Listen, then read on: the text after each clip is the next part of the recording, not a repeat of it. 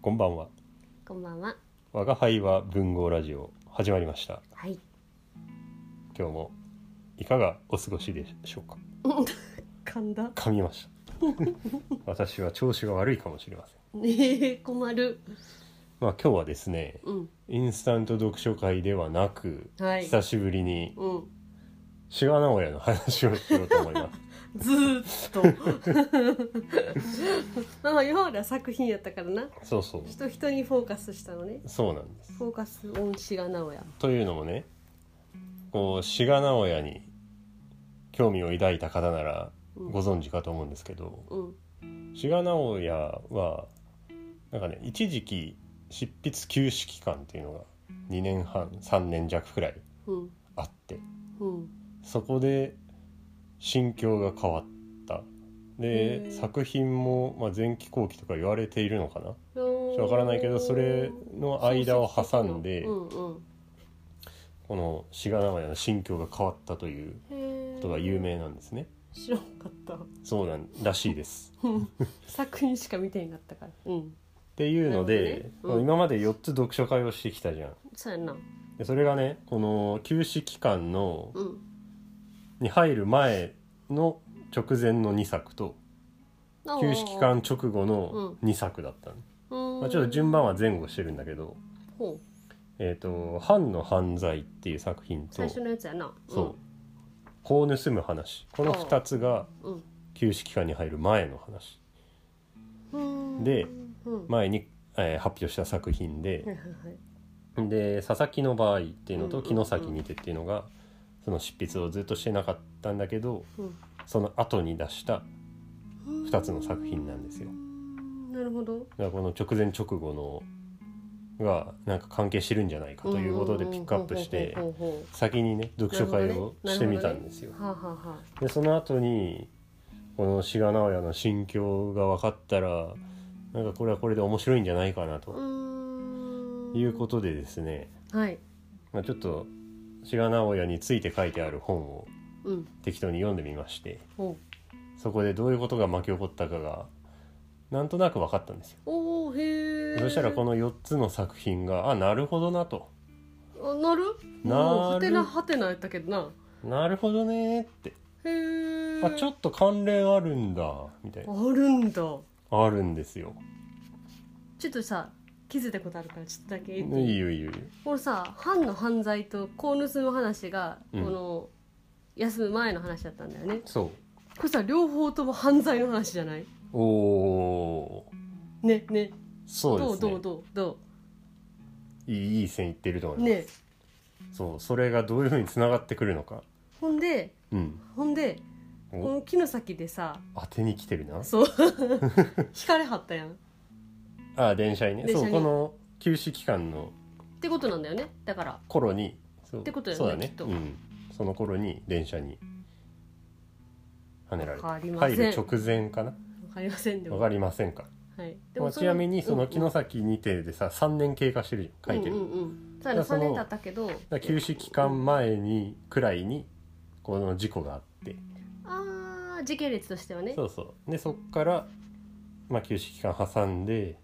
ほ城ほら崎にじゃてあをや書っぱいほたらりしてほらこの3年にやほら言ったやん私も言ってたよなこの読書会の時にさああカこリのエ3スだ年けはそうそう助そうそうかだからっなたそうそうでなんかあったんじゃないって言ってたやんな今その秘密が明かされるのかなえー、言い切ってどうぞじゃあどうぞということで、うまあ、この期間に何があったのかをちょっとねうん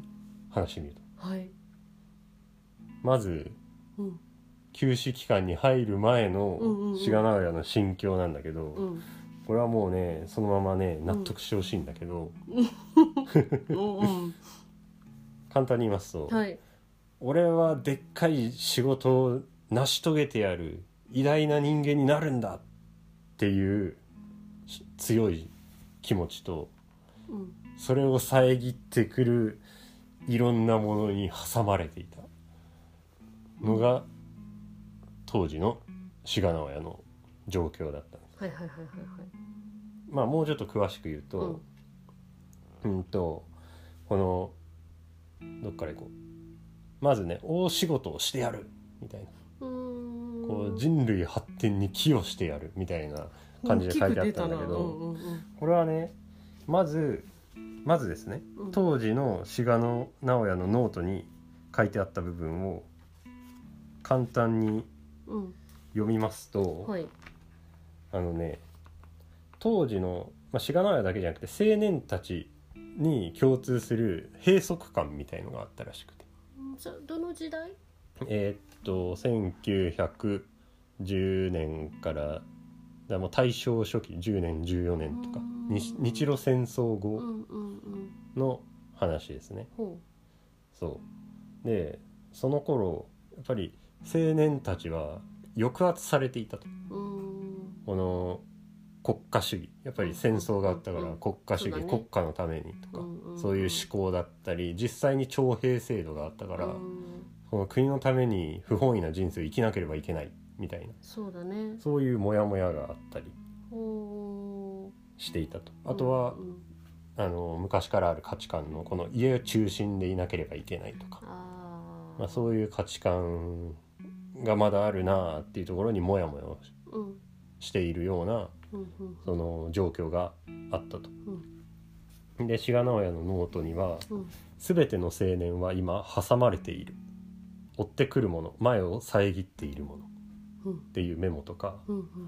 あのーわかるかな。で当時どの話やったかな子を盗む話。うんうんでさ志賀直哉は一人暮らしするじゃん,、うんうんうんうん父親とうん喧嘩してだうんからそういうことに関して自分は父に追い出されたんではない自分の追うものに追い出されたのであるとかうん言ってるわけですね、うんうんで男の仕事という本能に追いかけられている、まあちょっといろいろ言ったんだけどうんつまりはねこの父に追い出されたんではない何かもっと違うものに追い出されたんだっていうのは、この遮ってくるものっていうのが、うん志賀直哉はプライベートで言うと父親だったのよね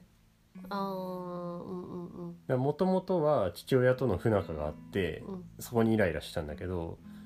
この「俺は遮ってくる者たち」の中に父親を置いたわけうんだから国家主義であるとか昔の価値観であるとか父親であるとかなんかもうこういういろんなものが俺をの偉大になるはずの俺を、うんうんうんお抑圧してくるぞとだけど俺は絶対に人類に寄与するうん発展に寄与する仕事を成し遂げてやると考えていてうんでその考えている気持ちがどこから来るかっていうとその青年みんなに共通していたその反抗心うん価値観に対する反抗心であるとかもともとは志賀直哉の場合は父親の愛情を得ることができないのはもしかしたら自分がもっと立派になれば父親の愛情を受け入れるのかもしれないうん不仲だったんだけどどこかにそういう気持ちがあってそういうところから来るもっと立派にならなければはそういうなんか志賀直哉のプライベート父とのプライベートっていう問題とこの当時の青年期に共通青年のに共通していたあうんその状況みたいなのがうんなんか相乗効果でうんこう志賀直哉は俺はもう絶対大仕事するんだとそれはさ小説でってこと別に小説志賀直哉の場合は説小説でだとう思んう、うんうんうんうん、うんっていう自我というか自負を強く持っていたうんうんちょっと長くなっちゃったけどうんうんそういう自負を持っていた時に書いたのが「藩の犯罪」とか「子を盗む話」うんだからこの偉業を成し遂げるっていう気持ちと遮るものっていう図で見るうとん藩の犯罪とかはうんこの藩があの志賀なわけうんうんだからこの藩の犯罪っていうのは志賀の当時のモヤモヤした閉塞感を描いているんだけどほーあだからこのなんか解決はできなくてずっとこのなんだえっ、とねこの離婚も言わないしそうそのモヤモヤがあるんだけどどうしていいかわからない。うんうんうまあ、ん志賀直哉も当時の藩当時の藩じゃない当時の志賀直哉も 藩もそうだったよねんうんうんそうだね何か今現状に不満があるんだけどどうしていいかわからないうんうんうんでなんだってなった時に志賀直哉の場合は今言った父親とかそういうものが抑圧してくるって考えたしはあはそれを藩の場合は妻として描いたわけあはだあから妻が自分の本当の生活ができるはずなのにこの妻のせいで俺は今何かモヤモヤしているっていう思考から妻を殺すわけ。はで妻を殺したことをでも志賀直哉的には正当化するわあそうだね無罪だっけて言っそてるうもんねこれはしょうがないとふんふんふんこれは私は無罪だっていう、まだ強気な気持ちうでいんるわけ、うっんうんうんていうふうに読み取れたりうんこう盗む話っていうのももちろん似たところがあって、うんこれは実話も半分入ってるじゃん、うん一人暮らしをしに行くと、うんだから本当にこの自分は大仕事をするんだうんうんうんっていう気持ちで家を飛び出して仕事をしだすそうだねそんな感じで意気込んでたもんなそう意気込んで出ていくんだけど、うん結果そんなんはできないと自分の限界を見ると、うんうん自分の限界を見てしまうんだけど負けたくないとうん自分の凡人性を受け入れられずにこう誘拐というそういうことでそっちに走ったの話がそう自分は凡人とは違うって思い込みたくてもっとあったやろうんそうだ、まあ、もうそこの表現方法がそうだったまあのまあね。まあそうだねで自己正当化もしようしようとするんだけど、うんこの藩の犯罪よりこう盗む話の方がもう少しだけ後に出されているから、少し少し気づいてるんだよねこの最後成功もしないわけよ誘拐はあそうだねしないじゃん、うんうんうんだから結局この自分はすごいという自尊心の果てに成功はないかもしれないと気づいているんだけどまだ自分は凡人という気持ちを受け入れられないようなそんな心境をを描いているるのがこの「こう盗む話」らしいなるほどねちょっともう一回読みたくなるなちなみにうんこう言ったらちょっとスッキリするかもしれないけど、うんドストエフスキーの「罪と罰」にちょっと影響を受けているらしい、へーあれも主人公ラスコーリニコフは、うんうん天才は犯罪を犯してもいいって考えているじゃんあーそうだそういう話やそうやそうやそうやそうやだから人類の発展に寄与するような偉大な仕事をする自分は、そうだね犯罪だをしてもそれを正当化することができるんだっていうだからだから気持ちあんなこうなんか変な感じだった変んだな感じだったでしょこのねなんでそんな風に思うのっていうのは視点が違かったのよはーん確かに罪と罰だねっていなるほどうなそのラスコーリニコフの老婆殺しとうんうんうんうんうんうんちょっとうんアナロジー的なるほどに、ねこう盗へむー話では誘拐をしているそういうことねだからこの頃だはから幸せにできるみたいなこと言ってたのもそういうかそうそうそう自分だったら自分はってことかすごいやつだって思ってるわけはざっくり言えば自分はすごいやつだから何しちゃっていいだろうっ て思いつつだけどまあこの話の中では少しそうだね最後はねそういやでうーんもダメかもみたいな気持ちが現れているなるほどなでもさあの罪と罰も最後シベリアに行っちゃうもんなそうだねねそう結局その気持ちの果てになるほどね成功はないということに半分感づいてるかなっていうような話であると。うんでそうで、休止期間中そうそうそうにそう変わるわけですよ。うん今言ったようにそんな自分はまず超人ではないということに気づいてくる限界を見るわけあーなるほどねなるほどねこの「こう盗む話」の最後でもちょっと出てきてた部分がそ大うきくそうそうそうなっていくみたいなことうーんで先にじゃあ佐々木の場合を見てしまったら分かりやすいと思うんだけど、うんうんうん佐々木の場合の場合うんまずこの佐々木の過去の話っていうのはこの自分は人類発展に寄与する偉業大仕事をするんだくらいの強い気持ちでいた頃うのんうんうんうん自分あー志賀直哉がうんうんそうんううん佐々木うんうんを表している若い頃の話の時の佐々木だねだから佐々木はあの自分は軍に入ってこの自分の夢を叶えたり、うんうまんうあ、ん日本のためにみたいなそういう偉業のためにはこの女中が犠牲になるのはやむを得ないなるほどねそれでも俺は素晴らしい人間なんだからそうする権利があるくらいの気持ちでうんうんうん行ったんだけど後々佐々木は気づいてるわけ、うんだからこの改装している佐々木自身はあの急死後の志賀なのはははははははでそれはでも最終的に女中の方をうんなんというか、えー肯定化するというかうんするじゃんうんこの佐々木の場合うんうのん最後に。うんで志賀直哉もなんかこの佐々木はなんていうかなにどう言葉をかけていいかわからなかっああそうだね最後ねたとかいうなんて言ったか分からんかったですそうだからその昔自分を完全に正当化していた頃の他を犠牲にしてでも自分が大仕事をするぞっていう気持ちを批判してるわけね、うーんでも途中から変わちょちょっと成長したって思ったのはその違いなんだねそうそううそう、んうんうんうんまあ逆に自己犠牲した女中の方にこうんうんうんう寄り添っているというかうん肯定しがちなのはうんうんうんうんそういう心境の変化があったんうーんじゃないかという。でまあ城崎にてはうんちょっとまあ選んだんだけどうんこの流れ上でうん言えることはうん城崎にてでは自分は特別ではないっていうことをあー結局最後気そうだねづいたんだ,、うんうんだろうなとうんうんうんこの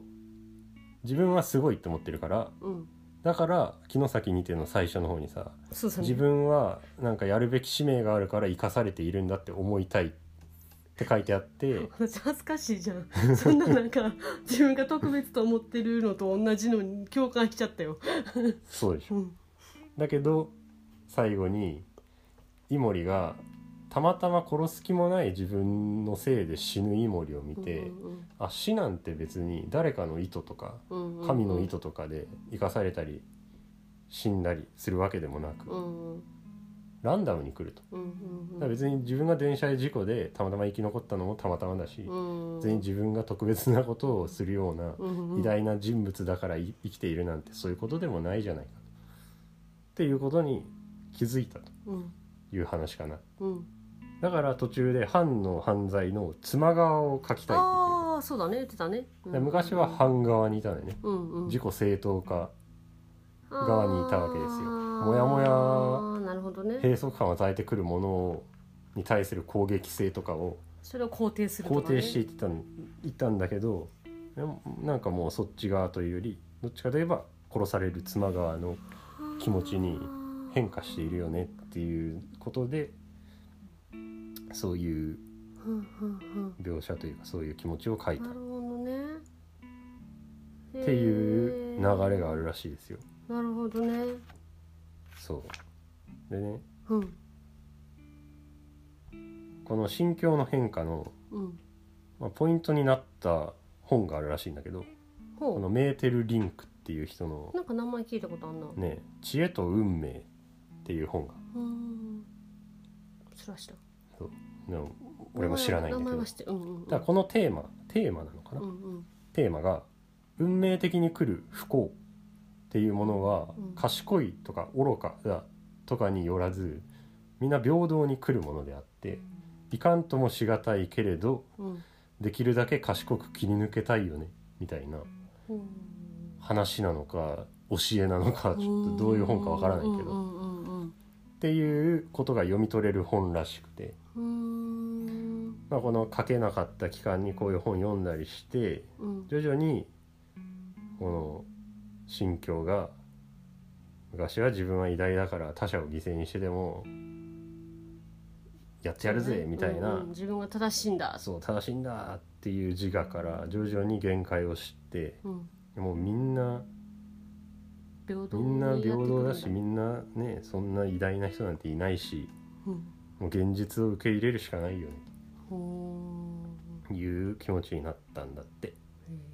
ーなはい。このさ、あの休止したのはさ、うんその何書けへんくなったってことその変化に気づき出して書けへんくなったのかな、うーんその1個あるのが、うんあこれもねちょっと言っときたい佐々木の場合がなぜ夏目漱石に捧げられていああるそのうそうそう私ずっとそれ引っかかってるこれ謎だったじゃんうんこれはねなるほどなってなるんだけど、うんまだ夏目漱石が生きていた頃に、うん漱石にこの新聞に載せる小説を書いてくれと志賀直哉は頼まれてたのよへ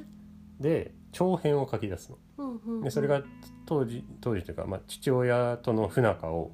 うんうんうん書こうとし,、してうん長編を書き始めていたんだけど徐々に今みたいな気持ちの変化が出てきてはあいたと書いてる途中にそううんうんうんで結局途中で断念して夏目漱石に断りを入れに行くのね謝りに行くというかん書けませんっ「て書けません」と。うんうんでうんそしたら漱石もまあ優しく「まあでもいつか書けたらまた書いてね」みたいなことを言ったらしいんだよね。それが1914年休止するうん直前の話なふーんなるのほどでね断念をしてだうんからもうその頃から心境の変化が出てきていてこのもともと持っていた強い気持ちの状態でうん父親との不仲の話とかを書こうとし書いていたんだけど、うんうんうん徐々にその気持ちが変わってきちゃったからこの書いてきたこの小説自体のなんていうか捉え方もどんどん変わってきてしまったとあーはいはいはいはいはいいうことで書けませんってなって断念してうん休止をしてうん最初に書いたのがこの佐々木の場合だうんうんうんだからそれを夏目漱石に捧げたんだけどうんそういう目で見るとこの佐々木の場合ってさ過去の自分をうん今の自分が見た時うんうんうんのその当時の心境と今の心境を書いてあるよそうねだねだから夏目先生に「僕はこういう風に心境が変わったんですよ」みたいなことをを書いたんじゃないかななるほどねへえということです。声でかなったなるほどなだからこの再会した時の一番初めにこれを言っときたかったんだね漱石にきっとそうだねこの変わった心境ねで書いたうーんでしかも当時変わる前の心境とかも書いて、ねこういこうだったけうど事情でしたよみたいなうーんなるほどなのを志賀直哉なりに小説で表現したのが佐々木の場合なんじゃないかと。へえそういうことねそういうことねそういう目で見るとなんかこうモヤモヤする話だけどうんそれもひっくるめだてからそう思ってたってことだもんねそうその昔今見たらイライラすることをイライラするまま書いてうんそれに対して批評をしている自分自身を夏目さんに捧げたみたいなはあ夏目さん なるほどねことらしいですよ。これちょっと全部もう一回読みたなるなこれ後で読むわへえ、ね、そうういう視点でちょっと読んでみるとまたこうこの話単体で見るとなんかイライラしたりモヤモヤしたり、うんうんうんうんなうんなんなんってうんいずうとこーろっとがあ思ってるた、うん、けなどるほそどこなの根底には、まあ、昔の志賀直哉のそういうことね気持ちとそこからの変化ととかがいろいろあったみたいですよ。あーこれいいないい話やえいい話や佐々わ木夏目先生に刺さそう最初に再会した時の最初の一番初めにる、うん、漱石にっていうのがいいねねしかもさこの佐々木の場合単体で読むと、うんこの俺らも感じたようんうんううんなイライラというか、うんうんうん何なんこの話って思ってしまうようなものが、実はそういうことを表現してたんだ、うん夏目さんに自分の変わった心境を伝えようとし,、ねていたんだって思ってみるとなんかおおすげえなって思う、ねえちょっと読みたなるもん今ね、読み前読み出していい今はダメです今はダメ今はダメで 今はダすメ今我が輩はあ文豪ラジオあってますかあらそうあそうだねラジオってからにしそうてくだださいねラジオってからそうなんですへえちなみにちょっと長くなっちゃうけどうんこの気持ちの変化の果てにあるのが暗夜航へえ路なんですよ。あのめちゃめちゃ長いとめちゃめちゃ長いという噂 のこのね現実的にもう全てを受け入れていこうよああこの「木の先にみたていなの」こうこの漢字がこうメインにこう来てるやつってことこのありのままのそのまま特にこのそ,、まあ、それも筋が一つかなうーん結局そのどんな暗夜話暗夜暗夜航路はねこの時藤健作っていうのが主人公で、うんうんあの自分のお母さんとおじいちゃんの、うんまあ、不義の結果生まれた子供だということがわかるわけです複。雑だねそううんうん複雑でしょ、うんうんうんでそれを理由に結婚とかがダメになったりしてあらーでだけどやっと結婚できました直子とうんうんうんって思ったら今度は直子が他の男とちょっと過ちを犯してしまったりしてこう自分もちょっとずつおかしくなっていくんだけうどん最終的に、まあ、そういう自分のどうしようもできないことじゃん出そ生うだねとか、うんうんまあ、誰かが過ちを犯してしまったとか、うんうんうんそういうこともまあでも全て受け入れていこうよ。だからメーテルリンクのさっき言った話だよね。あーだからやっぱそれがあったんだろうね根底にねだからこういう不幸っていうものはまあだどの人にも起こるし、うーんそういうのはもうランダムだしもうどうしようもないものなんだから受け入れてもうできるだけま賢あくなんか賢く、まあ、受け入れようよってとこかな。うんアンヤコーラはもうちょっとなんか悟り悟ってるのかなどうなんだろうなっへていう話ー長いけど、なあうん、だって上下ない上下あるねしがないのした珍しい、ちなみにうん、えっとね休止に入る前のに書いた大津純吉ってや小説があるんだけどほこれは志賀直哉と父とのこう不仲について書いてある、ううーん話であの漱石の新聞のあれとはまた別でまた別で、うーんいやそそうん短編かそうそんなん読んでみるとこのなんかふつふつしている志賀直哉の気持ちもわかあーなるるかほもしれどないね確かにねで和解っていうのがあの小説もあるんだけど、うん、なんそかタイれトはル聞いたことあるの、うんうん、それは父との和解について書いてある話話であ和解するんだ